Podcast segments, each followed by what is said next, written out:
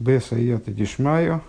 Ем шейни как шавой стофрич цадик тес бесиуда. Маймер, э, небольшой маймер рэба, принесенный им на трапезе. Второй день праздника Швуй, стофрич цадик тес. Вавди довит мелах алейрам вероя эхот ие лихулум. В книге пророка Ихескеля говорится в частности, араб мой Довид будет королем над ними и пастырем единым будет для всех них – Дезе кои акавона алмелаха машиах йовид меру вимейну омен. Имеет, ну, понятно, Довид будет единым пастухом, имеется в виду, что король из дома Давида, он э, на каком-то этапе опять станет единым королем для всего Израиля, как это было некогда э, в дни короля Довида, потом в дни короля Шлойма, до разделения на э, царство Игуда и, и Исроиля. Э, разделение на царство Игуды и Соли было связано с, с негативными вещами, с, э, ну и, в общем, всю еврейскую историю это тяготило еврейский народ и э, вносило, ну, создавало огромные проблемы непомерные в взаимоотношениях между евреями и Всевышним. Э, ну вот, в будущем освобождении опять будет и один король над всеми, король из дома Игуды, имеется в виду здесь в данном случае Машиах, чтобы он пришел вскоре в наши дни, Омен. Э, Кеде пиреш бемицудас довид, как объясняет Мицудас довид, такой комментатор, э, комментатор Танаха Мелеха Машиах Магаба Мизеры довид и Емеда Халиган. Ну, то есть вот этот стих, он попросту объясняет, что значит раб мой Давид будет королем над ними. Э, не имеется в виду король Давид, вот, историческая, историческая личность, а имеется в виду король Машех, который будет происходить из семени Давида, он будет королем над ними. Э, в Ицоль Лигове необходимо понять, ломами яхасим с мелахом Машех Лудовит Амелех Олов э, Векоирим Ойсей Бешем Довид. И необходимо понять, почему короля Машеха вот так принципиально привязать именно к королю Давиду, и вплоть до того, что его называют Давидом, то есть в Писании просто его называют Давид. Давид, раб мой, будет может быть, будущий король не будет зваться Давидом. Ну, то есть, скорее всего, не будет зваться Давидом. То есть, он уже, собственно, и не зовется Давидом, зовется Менахаменду. Ваалой гу мелаха мошиах шакос бургу и шалхил и лигал из никра гойл цедек. Он же король Машиах, который Святой Благословен, он посылает для того, чтобы избавить еврейский народ, и называется он э, праведным освободителем. Демой шарабейну гоя гойл ришну мелаха машех и гойл ахарен Э, первым освободителем еврейского народа э, был Мой Шарабейну, который освободил их из первого изгнания, из, из Египта.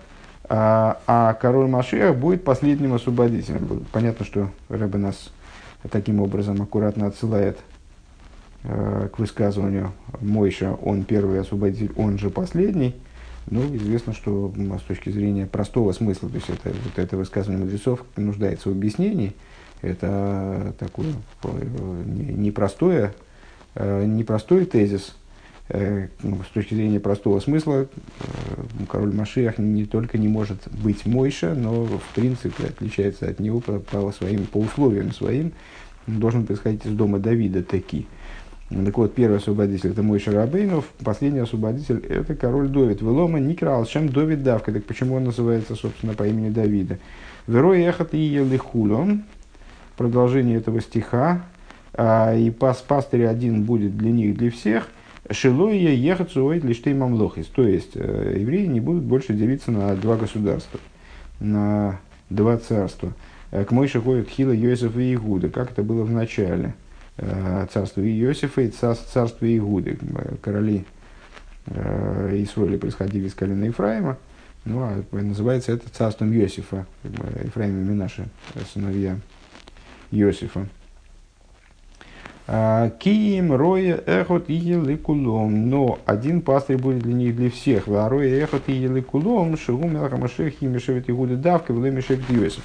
И э, таким образом Писание э, обещает нам, это пророчество, Ихески, как мы сказали выше, э, вот этот пророческий текст нам обещает, что в будущем, когда э, избавится еврейский народ от этого разделения на два царства, то есть, когда восстановится царство, то оно будет не двойным, а будет одинарным, э, будет единым. Э, и королем будет как раз-таки не, не король из дома Иосифа, не король, не, не, не Исроиля царство становится, а становится царство именно Игуды, к царству Давида. Велихиура, ары, Йосиф, Годлами Игуда. Так вот, это вызывает э, свой вопрос. А почему, собственно, так? И почему вообще э, присвоено, э, присвоено было царственность вечная именно дому Игуды в лице короля Давида и дома Давида – Э, ведь Йосиф, он более велик, чем Егуда, к Мойшикосу Ваигаш Эйлов Егудо, э, как написано, скажем, э, в недельном разделе Ваигаш. Недельный раздел Ваигаш начинается с сюжета, с, с диалога между Игудой и Йосифом, это в конце предыдущей главы. С Беньомином произошла вот такая вот, подстроил Йосиф так, чтобы Беньомин был увлечен в воровстве, как будто бы братья были возвращены в дом Иосифа, э, еще не зная, что это Иосиф, а полагая, что это главный вельможа при дворе фараона. А, и вот между, между ними происходит разговор, в, котором, в ходе которого Игуда, э, говоря словами Раши, он готов уже готов совершенно на все, то есть он готов сам в рабстве вместо Беньямина остаться и сражаться с Иосифом, несмотря на Э, ну, в общем, без, на безнадежность такой вот схватки вроде бы. Э, так вот, там говорится, в Игаше и Лов Иуду, приступил к нему Иуда. Приступил к нему, ну, там с точки зрения простого смысла в том сюжете, безусловно, это ну, обрисовывает только лишь ситуацию сюжетно, что вот Иуда к нему приступил, а не Иосиф к нему приступал. Но, собственно, почему бы Иосифу к нему приступать? Они, э, Иуда с, вместе с братьями были приведены, ну, фактически насильно к, к Иуде, возвращены обратно к нему во дворец. Ну, вот и Иуда к нему и приступает. Э, затевает с ним такой вот разговор. Значит, хочет, хочет э, сделать ряд заявлений. Э, с точки зрения внутреннего смысла, э, вот эта ситуация, она обрисовывает ну, во множестве толкований, таким образом трактуется данное, э, данное событие, с точки зрения внутренней, именно подчеркиваю, что это вот состязание между царствами Игуда и Иосифа, и в этом состязании Игуда вынужден как бы приступить к Иосифу, то есть он такое подчиненное начало, ну, в каком-то смысле, там, меньше, меньше, меньшего масштаба, и поэтому он должен к Иосифу подходить, там что-то такое затевать. Велома Мелаха Машехи и Мигуда Веломи Йосиф, тогда не очень понятно, а почему, собственно, ну, и надо сказать, что у дома Игуды, э, у царей из дома Игуды тоже было множество проблем э, духовных, и, далеко не все короли из дома Игуды были праведны, не напротив того из, из дома, из дома Йосифа, то есть вот из, из Исруэля. Э, там были короли и более праведные, нежели там Ирвам Бенват, например. То есть э, разные они были. Э, и не, не очень понятно, почему в результате, раз в принципе вот идея Игуды, она более низка, нежели Иосифа, то почему должно происходить восстановление вот это вот Э, будущее имеется в виду Машех, почему должен быть из дома Иосифа, а не из дома Игуды, почему единый король, он должен происходить из дома Иосифа, а не дома Игуды. Лговин зебе авейда бенефежу одам, необходимо понять это также в служении человека, и на Иосифа и Игуда на Талмуду Майсе. Дело в том, что Иосиф и Игуда, э, ну, кстати говоря, наверное, полезно сказать, что э, Игуда и Иосиф это символы, об этом пока речи не идет, наверняка пойдет дальше, но пока что, пока что вот поблизости я не вижу об этом рассуждений. Э, Игуда и Йосиф, они олицетворяют ту пару, которой мы занимаемся и в самых Вов в основном, и в Дерх Митсвесеха, э, пару э, Малхус Заранпин – где Игуда Малхус, а Йосиф Зеранпин. Поэтому это с, с этой стороны для нас крайне интересно посмотреть, тут как будет здесь Рэбе анализировать их взаимоотношения. И если говорить с точки зрения служения, то Игуда и Йосиф, они соответствуют изучению и действию. Ну, только в обратном порядке, естественно. Да? Игуда – действию, Йосиф – изучению. Деев лигу базе бегемора. Ученые Талмуда а, они разделились по этому поводу. Хадомар, Талмуд, Годливый, Хадомар, Майсер не, про, не, не о том, чему соответствует Игуда Иосиф. Игуда Иосиф соответствует Талмуду изучению и действию с точки зрения внутренней, э, не с точки зрения раскрытой Торы, э, из которой мы сейчас берем рассуждение талмудическое. Э, в Талмуде мудрецы разделились, обсуждая превосходство э, Э, что, что, что ценнее чего, изучение или действие, теория или практика, скажем так. Э, и один из мудрецов говорит, Хадомар Майс и Годл, один говорит, что действие, практика э, обладает большей ценностью, наивысшей ценностью. Вегайну де Талмуду Майса Ремшней о, простите, пропустил. Один говорит изучение выше, другой говорит практика выше. Верайну деталам буту майсерам шнейми эрисагдейлем. То есть, э, изучение и практика – это два великих светила. Ну, естественно, э, такой оборот отсылает нас к Мидрушу, который мы тоже постоянно э, используем в наших рассуждениях, в частности, в самых Вов, рассуждая о Малхус и Заранпин. Это рассуждение, это Мидриш по поводу конфликта между Солнцем и Луной, э, которые были созданы оба как великие светила, а в результате Луна была вынуждена уменьшиться. Так вот, э, с изучения и действия получается, это два великих светила, то есть это две наивысшие ценности служении. Э, и вот даже на уровне Талмуда мудрецы не, не соглашаются, ну, во всяком случае, вот вступают в спор по этому поводу. Один, один говорит, один говорит, это не значит, что только один заявил такую вещь. Это значит, что определенная фракция мудрецов, она э, полагала и полагает, по всей видимости, э, поскольку это различные расхождения, озвученные Талмудом, это вечное расхождение, э, что, что ценнее изучение, другая фракция полагала и полагает, э, что ценнее действие. Э, получается, что это два великих светила. Водовосов Нимнов и Гомру Шимаагам де Талмуд Годль, Дехол Зегин и Годль Талмуд Шемевель Деймайс. И потом, значит, рассуждая э, на эту тему, э, мудрецы значит, э, судят и рядят, э, и приходят в результате к выводу, что та, Талмуд Годль Шемевель Деймайс, что больше, более великое изучение, которое приводит... По, почему? Потому что изучение – приводит к действию, а действие не приводит к изучению в этом плане. Да? Вот есть такое превосходство у изучения, а, что оно приводит к действию, помимо того, что ценно само по себе. Демайс гу милошен кфия вехреях, к мой э, гет амиусе о мясен аладздока. А, сама по себе идея действия майса, сам термин майса, и обладает оттенком значения принуждения. Принуждение, обязаловка. А, как, например, get амиуса. То есть, ну вот, э, бракоразводное письмо э, человек своей жене может дать только по своей доброй воле. А если он находился под принуждением, э, когда, ну, то есть его заставили написать гет, то этот гет не является действительным.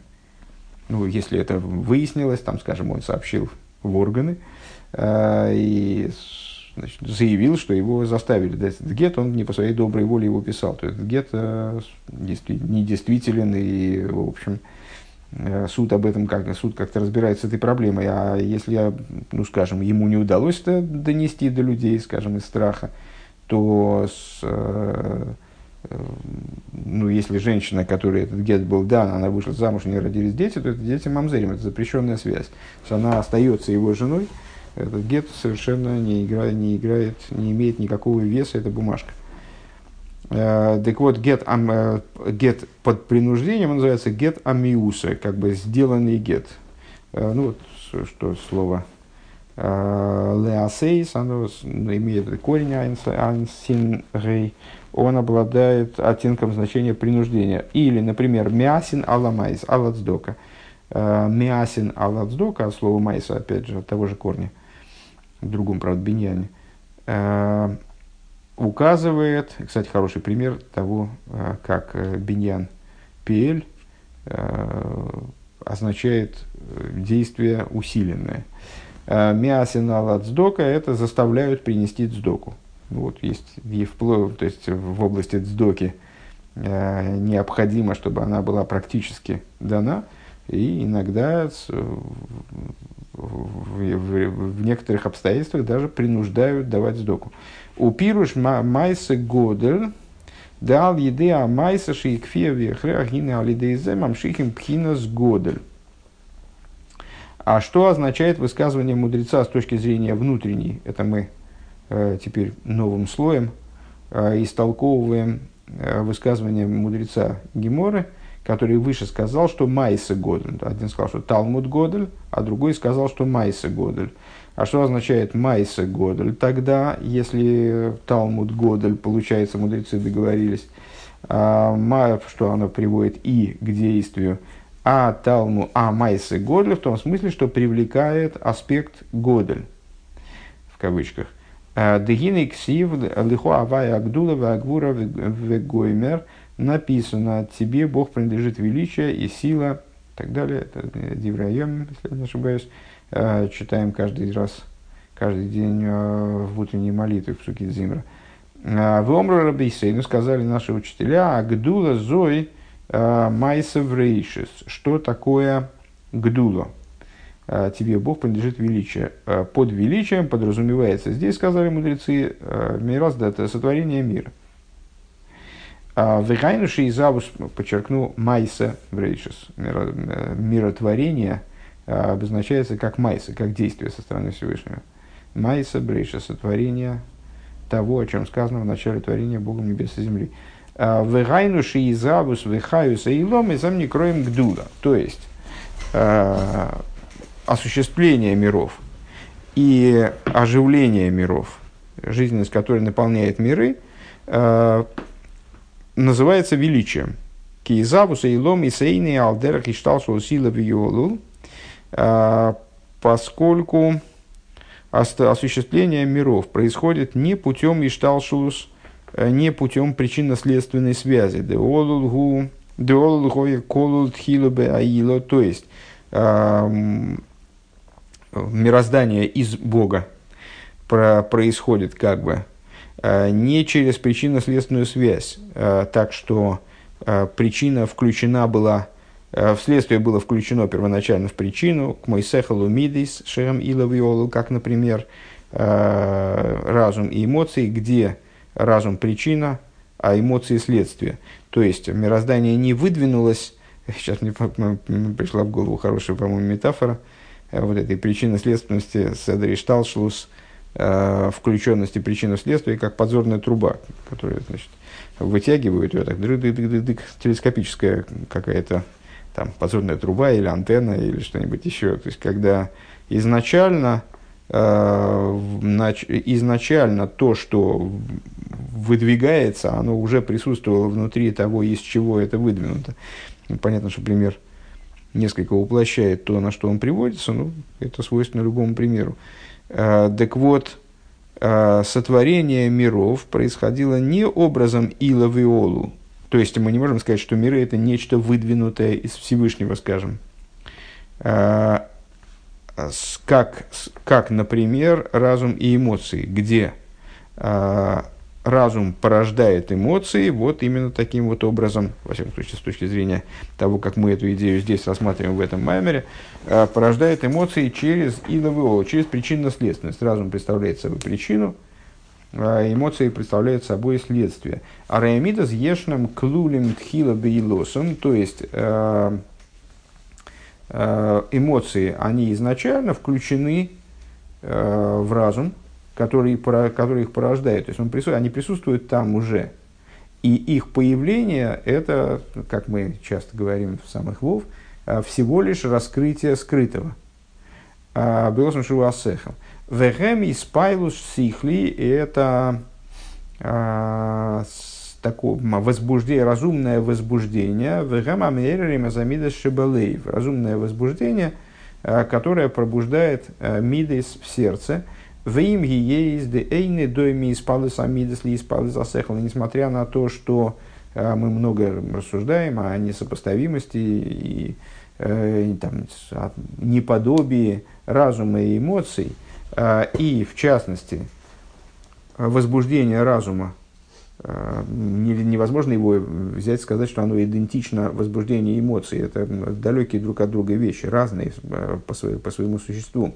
Именно поэтому мы и делим, собственно, и, и делим эти два сегмента, как бы рассматриваем их как отдельные сегменты внутренней жизни человека, разум и эмоции, поскольку они принципиально различны. А иначе бы мы говорили о каком-нибудь цехеле и под цехеле, э, или там мидейс и над мидейс. Э, так вот, э, несмотря на то, что не подобные, не одинаковые, даже не подобные, это больше, возбуждение мидейс, возбуждение эмоций, возбуждению разума, да испайлила сехлу, испайлуса алафлоес майлеса мускаль, возбуждение разума – это переживание Э, возбуждение, ну, наверное, лучше здесь перевести как переживание, переживание э, удивительности, невероятности постижимого. В Испайлус Амидейс, э, то есть когда человек возбуждается от чего? Э, от глубины, скажем, э, рассуждения, э, от э, мудренности рассуждения, от какой-то вот э, красоты рассуждения, скажем, Э, ну, вот, от того, что, э, предположим, кто-то до него смог постичь такую вещь, которую он, он видит, что он никогда бы сам не, не постиг, э, какую-то, добрался до, какого-то, до, какого-то, до какой-то принципиальной иной ступени в постижении. Вот это испайлус разумный, испайлус возбуждения разума. В испайлус, когда человек переживает вот это вот вот описанное нами сейчас, в разуме, на уровне разума. Испайлус амиды, зу испайлус ашер лойли ацмей той водова рагу.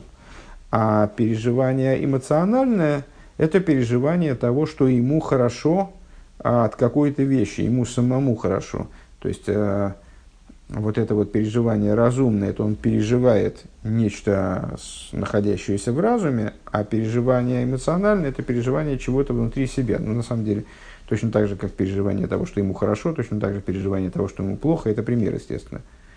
У Микол Моки Мара Испайлус Асехал Гу Гамкин Испайлус. Несмотря на это, э, ну, понятно, что мы переживаем по-разному, когда мы переживаем, э, скажем, даже за другого, и то и другое, эмоциональное, за другого человека или за себя. Э, тем более здесь.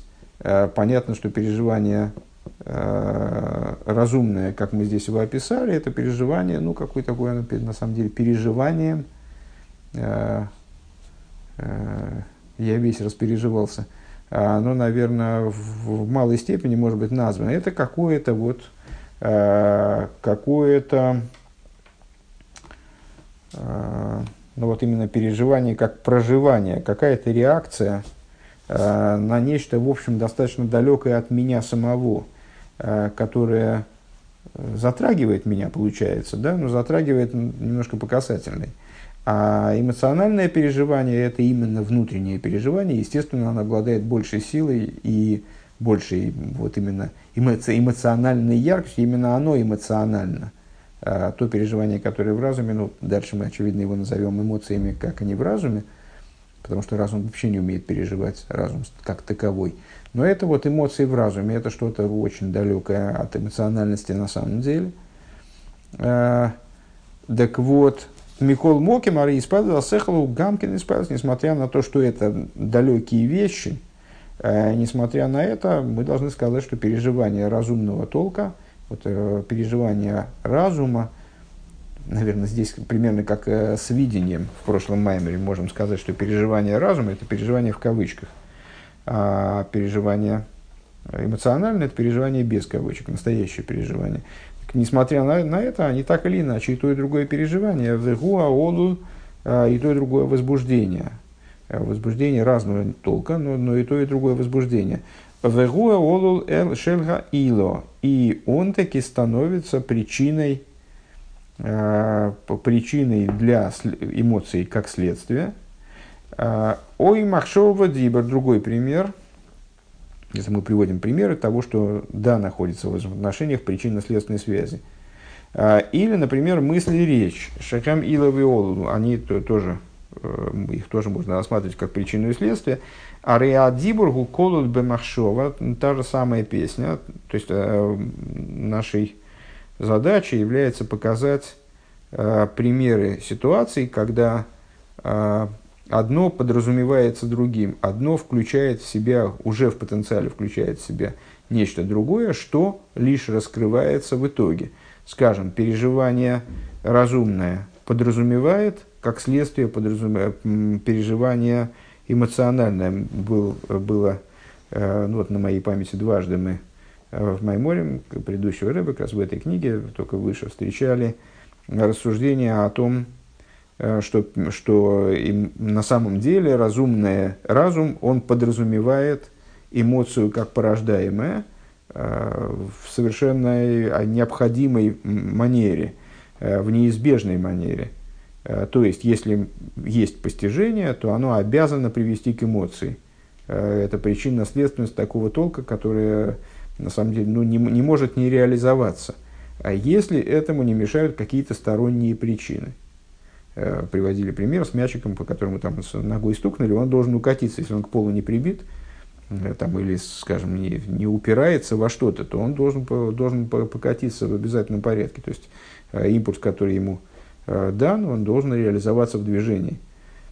Точно так же здесь значит, мысль, порождаясь, она порождает вот это внутреннее переживание мысленное – возбуждение, мысленное возбуждение на уровне мыслей, которое обязано проявиться э, в возбуждении эмоциональном. То есть возбуждение эмоциональное в этом первом, первом возбуждении в разуме уже присутствует, и потом выставляется наружу вот как, э, как э, колено подзорной трубы, скажем. У Маших, да, так и здесь примерно так же. То есть мысль и речь, они тоже составлены как колено подзорной трубы.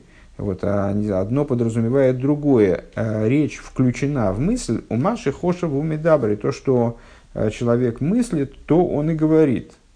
А вот Гашмию Саэйлом, ну, не имеется в виду, естественно, с, говорю, думаю одно, говорю другое. Это, думаю одно, говорю другое. Для того, что я говорю, тоже есть своя мысль. Просто ту мысль я скрываю. Это из другой области. Имеется в виду Э, в принципе, что речь всегда обусловлена, обуслов, обусловлена мыслью членораздельно. А вол гашмию за эйлом ведворим гашмием, а не вроем анойцерем ванайсим. Но в противовес этому, наконец, мы вышли к завершению той мысли, которую мы начали аж на прошлой странице, э, материальность же мира э, и материальные предметы, то, что имеет отношение Э, к трем сотворенным мирам Брии, Цира, Осия, э, где, где творения называются, соответственно, Невроем, Нойцарем и Найсем. Эйни шайх лоймар клолшигой бейскалуст хилеса. О них сказать, что они находились в какой-то вот такой потайной форме, форме э, потенциала в самом божестве, э, невозможно. Элезеу из хадшус гомр Их появление – это хидуш, что мы всегда противопоставляем э, творению типа Ила в Олул, причинно-следственному творению, и Шталшулус, э, порождению вот такому, вот такому разворачивающемуся по, цеп, по цепочечно, э, по принципу подзорной трубы, как теперь мы, наверное, будем говорить, э, противопоставляем этому порождение Миайн Лиейш из несуществования в существование в данном контексте – которое мы описываем как исхадшус, появление чего-то нового, неожиданного, э, того, что не, почему неожиданного, потому что не обусловленного предыдущей ступенью. Исхадшус гомур мяндейш, то есть это абсолютный хидуш, абсолютно не абсолютная неожиданность порождения существования из несуществования. К мой шомрим амихадыш биту и бихолим томит майсаврейшис. Как мы говорим, оживляющий по благу своему ежедневно творение – ну, это фраза из благословения перед Шма в утренней молитве. А михадыш, что нас здесь интересует, какое слово, на чем мы акцентируем, а михадыш бетувый. То есть Всевышний по своему благу, он э, постоянно э, не просто э, там, порождает творение, скажем, как разум эмоций, а он михадыш бетувый бехолым томит. Именно делает хидуш творения. Дехола нивра анойцерва анайсова майсабрейшизем мисхадшим томит майнда еш. То есть, каждое из творений в Бриице России, они порождаются совершенно, совершенно неожиданным образом, вот, через хидуш. Порождаются порождаются в процессе творения. Гем мисхадшим томит миайн лиеш. Велав давка бихол ем и они порождаются не ежедневно, то есть этот процесс, э, то есть хидушатся, они вот так вот появляются, неожи, вот эта неожиданность случается не ежедневно, то есть э, с утра Всевышний там, или с вечера, наверное, логичнее решить, что с вечера, потому что был вечер, было утро, день один. А, вот с вечера Всевышний сел, изготовил все, что имеет отношение к наступившему дню, а, обновил, да, вот, по, по, вот таким вот образом, интересно, теперь боюсь сказать слово породил, э, захидушил, э, создал из Айн в Ейш. И дальше дело происходит как-то вот иначе, уже дальше происходит творение не из Айн Бьейш, а как-то вот э, более, более понятным для нас образом, причинно-следственным. Э, нет, мы заявляем именно молитвой, э, что порождение мироздания происходит ежемгновенно, элабихол эйс хол рега, ежемгновенно происходит через этот самый процесс из Айн Бьейш, то есть совокупность внутри миров, внутри творения процесса происходит э, причинно-следственно, и мы можем усмотреть какие-то закономерности, следовательно, в них, в этих процессах внутри творения. Э, там есть причины и следствия, а вот совокупное порождение всей этой системы, внутри которой есть там причинно-следственность какая-то, э, происходит исключительно образом хидуша, как здесь Рэбе сказал, мисхадшим хидуш гомур. Да, так он сказал. Мисхадшим, э, что-то это место сейчас не, сейчас не вижу, Исхадшус Гомур, абсолютное обновление Миайн есть э, происходит в абсолютном обновлении, причем это происходит не единожды э, в качестве отправной точки, а постоянно, непрерывно. Это э, образ существования мира, что он постоянно осуществляется э, из Айн в Ейш путем абсолютного хидуша. Везеу аникра гдула, и вот, это, вот, вот этот процесс, он называется гдула. Возвращаемся на шаг назад, опять э, к предшествующему вопросу, к предшествующему тезису. Мы сказали, что э, фразу э, «Лихо авая агдула» «Тебе Бог принадлежит величие Агдула и Агвура», величие и сила и так далее. Э, мудрецы слова «гдула» толковали в пользу творения – Э, так вот, что именно является гдула? Вот это вот творение, которое не представляет собой э, причинно-следственного процесса, причинно-следственный процесс, а представляет собой э, процесс типа мяйн лиеш, из хашус, хидуш.